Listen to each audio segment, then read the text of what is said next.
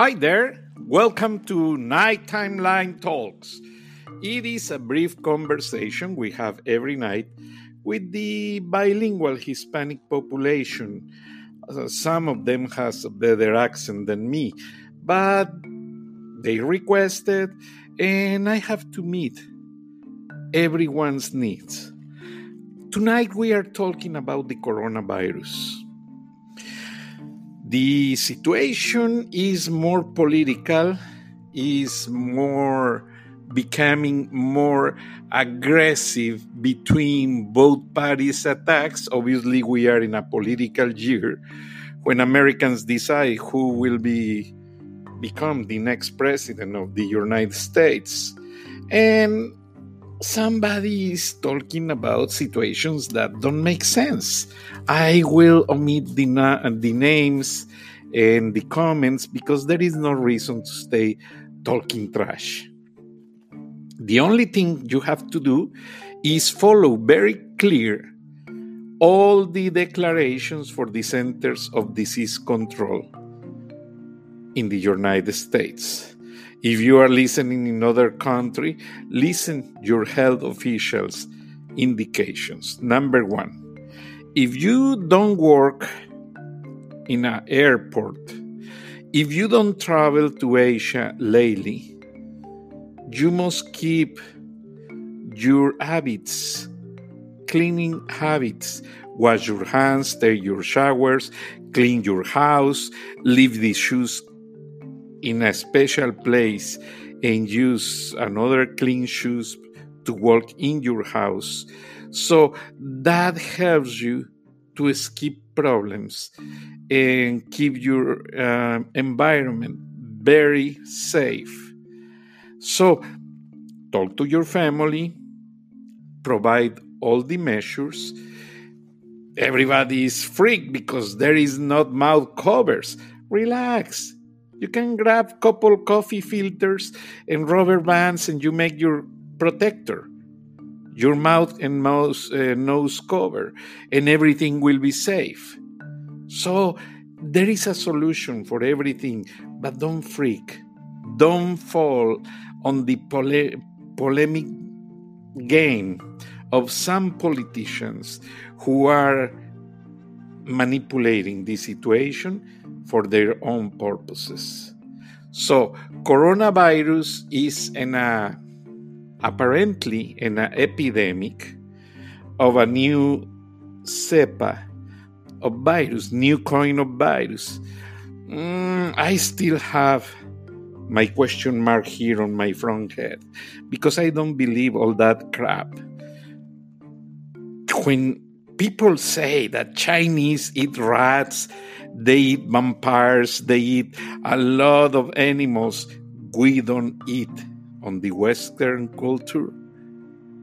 That brought to my, to my attention to study little bit more about the Chinese culture. They are a millenary culture. They know plants and animals more than anyone in the world. If they've been doing that for many ger- generations, probably before Christ exists.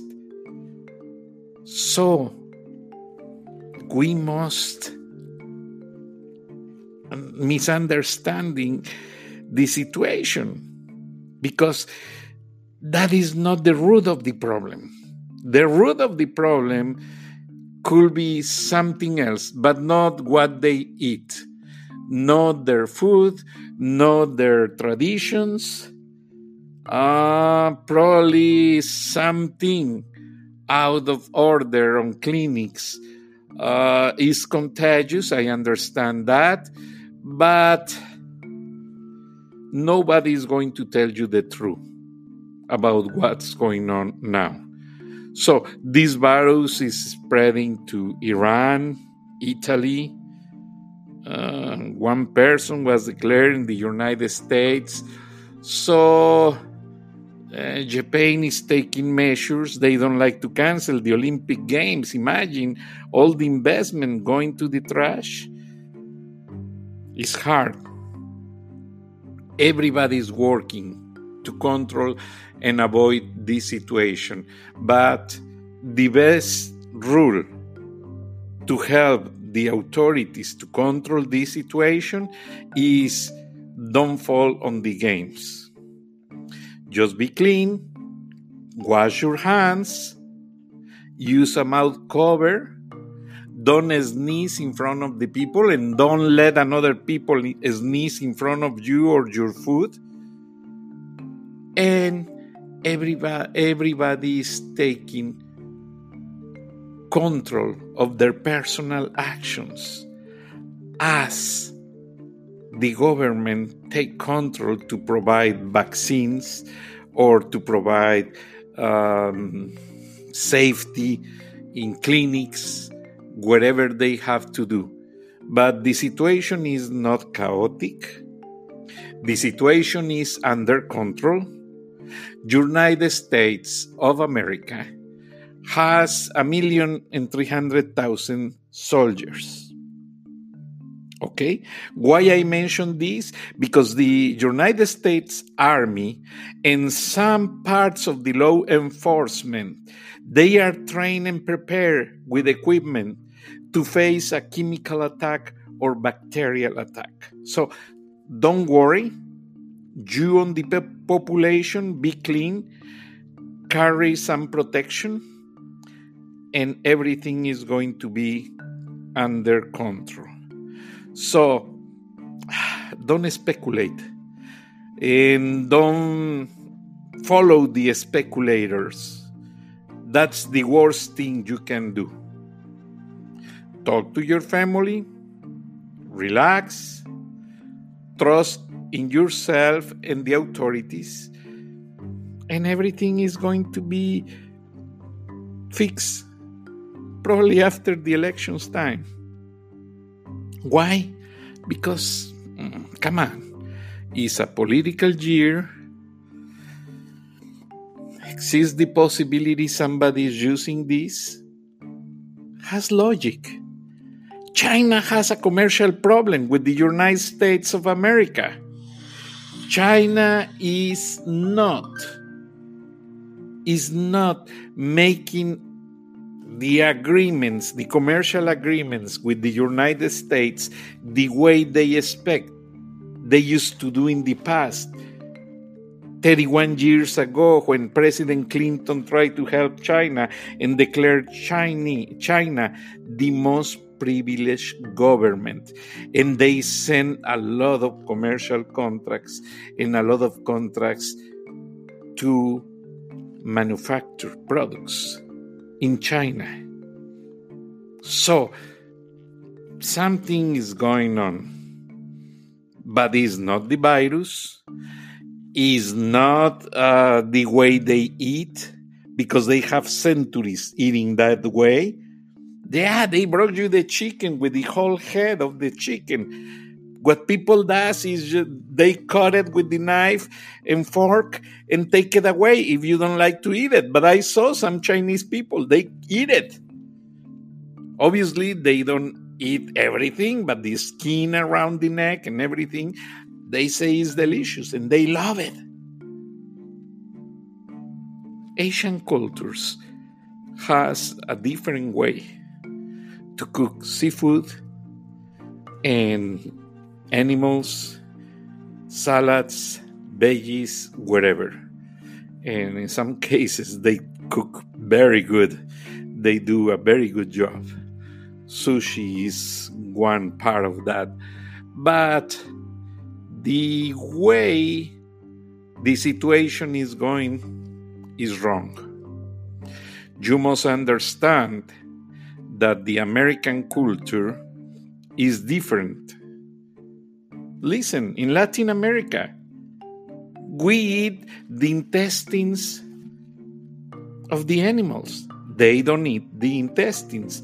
In Spain, they cook something that become very popular in Mexico that is the blood of the pork. We call morcilla.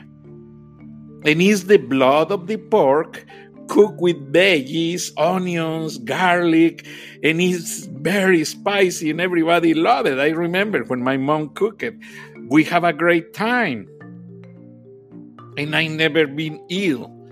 I never have a problem with my stomach. Another dish? Well, the bulls. When they sacrifice a bull to eat, everybody is expecting to have the testicles of the bull because they are the most delicious dish if they are well cooked to eat with a great beer. Also, a tradition that the Spanish brought to Mexico. But if you try the tradition of the Aztecs, the native cultures of Mesoamerica, from Tenochtitlan and the rest of the South America, they eat worms with guacamole. And they taste delicious, gusanos de maguey, cactus worms. And it's a perfect dish, and nobody get ill. I remember we in our childhood we loved to go with our uncle, my mom, and my cousins. Everybody was eating gusanos de maguey, worms, maguey worms, or cactus worms, whatever you want to call. So the way Chinese eat is not the reason for this illness. Could be something else I was reading and nobody published anymore that the possibility of a bacteria or virus that escaped from a lab because they are labs that cultivate viruses for studies to test medications or hmm, for a bacteriological war. You never know. Let's go to see. But I am very confident. As a friend of mine told me, thank God there is a president that is awake at 4 a.m. in the morning writing Twitters, but he will not let this situation be out of his hands because he wants to complete his job and he wants to be reelected many ways are trying to detour his plans. But Americans, the majority, are confident this situation will be under control in a couple months. I hope so. I pray for the Americans. I pray for Latin Americans. I pray for everyone. And keep working hard, stay safe, clean your food, clean yourself, take your medications, stay clean, and nothing is going to happen because Lord has the first, first word. And uh, some situations happens in the past with the flu but it was when they don't have good medications. But now that pharmaceutical labs are so advanced and they customize medications for ADM people to prevent illnesses on your kids, no way. This situation will be okay and there are concerns, the stock market drops, but I hope it can back on track very soon. Thank you so much. Lord bless America and Lord bless all of you. Thank you.